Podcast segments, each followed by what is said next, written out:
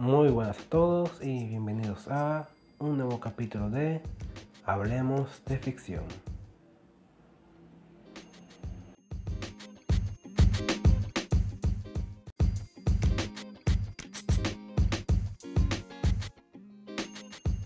Estoy seguro que aquellos que tengan alguna página o algún uh, siguen a alguien relacionado a los videojuegos han encontrado últimamente su historia llena de un personaje que muchos llaman Bowsette o simplemente Bowser femenina.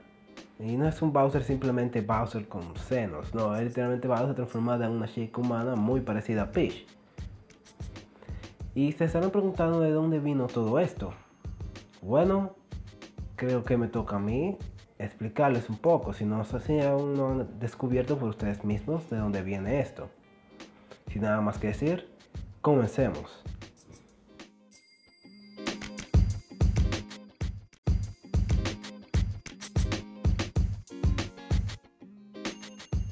Y bien, ¿de dónde surgió este personaje de repente?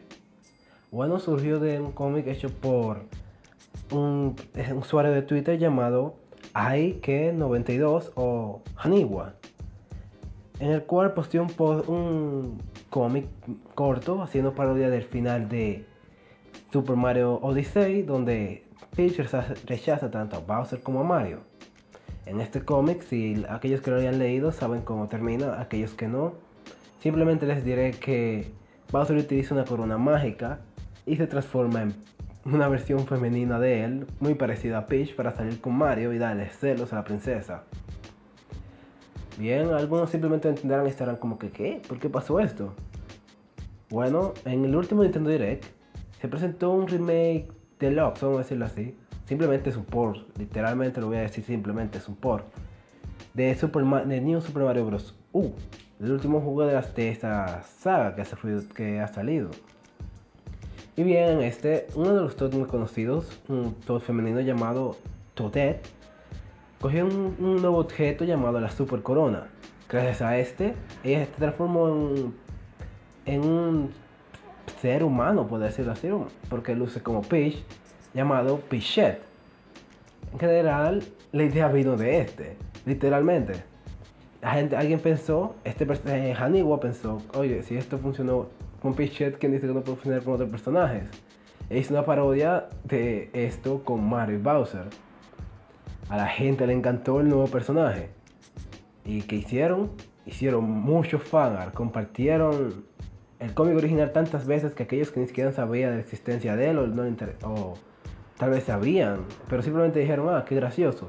Ahora están comentando de esto. Y como pueden ver ha funcionado. Eh, ha conseguido muchos likes y eh, compartidos de este, de este solo cómic y muchas versiones alternativas de él han surgido, como una con Luigi, una con la propia Peach utilizando esto con alguien más, una donde Ash utiliza esta corona con Pikachu, entre otras. El concepto de Pausete y por la razón que tuvo tanta popularidad es sencilla ya que es literalmente como un Bowser más eh, bonito, más, de una manera de decirlo, más sencillo de hacer, ya que es simplemente Bowser transformándose en Peach, ya que no hay mucha diferencia. No, las diferencias aparecieron ah, después de que alguien decidió ponerla un poco más morena y con cabellos rojos, para hacerla más parecida a Bowser en sí. Y bien, el personaje, el personaje se volvió súper famoso por lo sencillo que es. Si sabes dibujar a una chica, puedes dibujar a Bowser. No es como si tuvieras que dibujar, saber dibujar monstruos para dibujarla.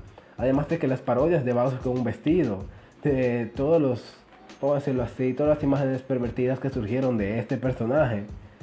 Y los subcómics también, como mencioné, que surgieron de él, han hecho su propio subgénero ahora. Eh, como se pueden dar cuenta, está lloviendo ahora.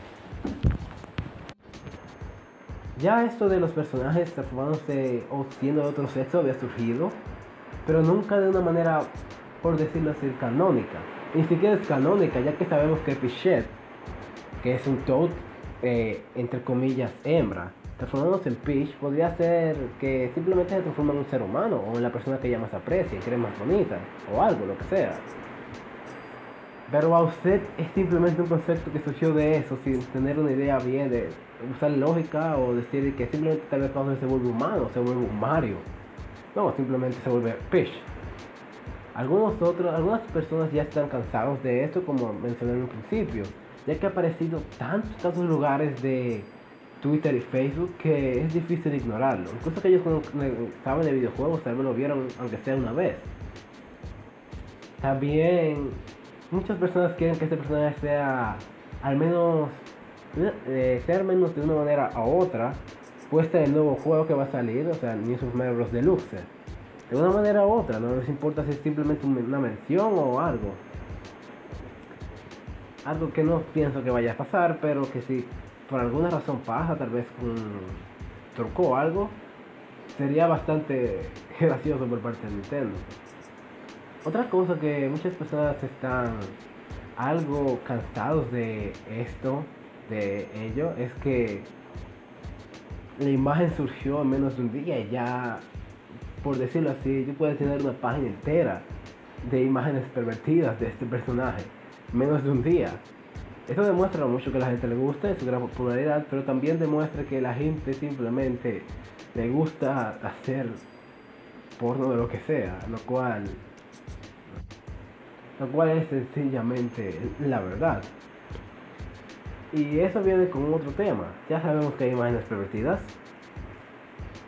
Significa que también hay imágenes donde el propio Bowser queda embarazado. Y bien, ¿qué pasa cuando Bowser queda embarazado si está transformado en Peach? Y ahí donde muchas, muchas personas han la teoría de Bowser Jr ya que existe Bowser Jr. como personaje, pero no sabemos quién, quién es la madre. Las personas han estado usando estos cómics para hacer ver que Bowser utilizó uno de los objetos de Mario que te permite tener dos personajes al mismo tiempo. Utilizó la corona en uno de sus clones. Terminó haciéndolo con, ese, con ese y ahí nació Bowser Jr. y, y, yo le puedo ver el sentido, ya que Bowser utilizó a Peach para decirle a... Disculpen Bowser utilizó a, Peach como para mentirle a Bowser Jr. y decirle que era su madre. Que tal si él técnicamente no mintió. y esto es sinceramente la parte más graciosa de todo, este, todo esto de Bowser. Además de que, como ya sabemos y como ya dije, surgió un subgénero.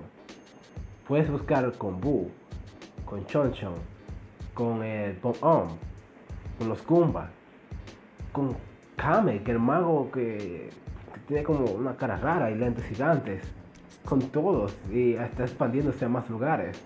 Este concepto, como también había mencionado antes, es raro, pero wow, wow, que Nintendo creó.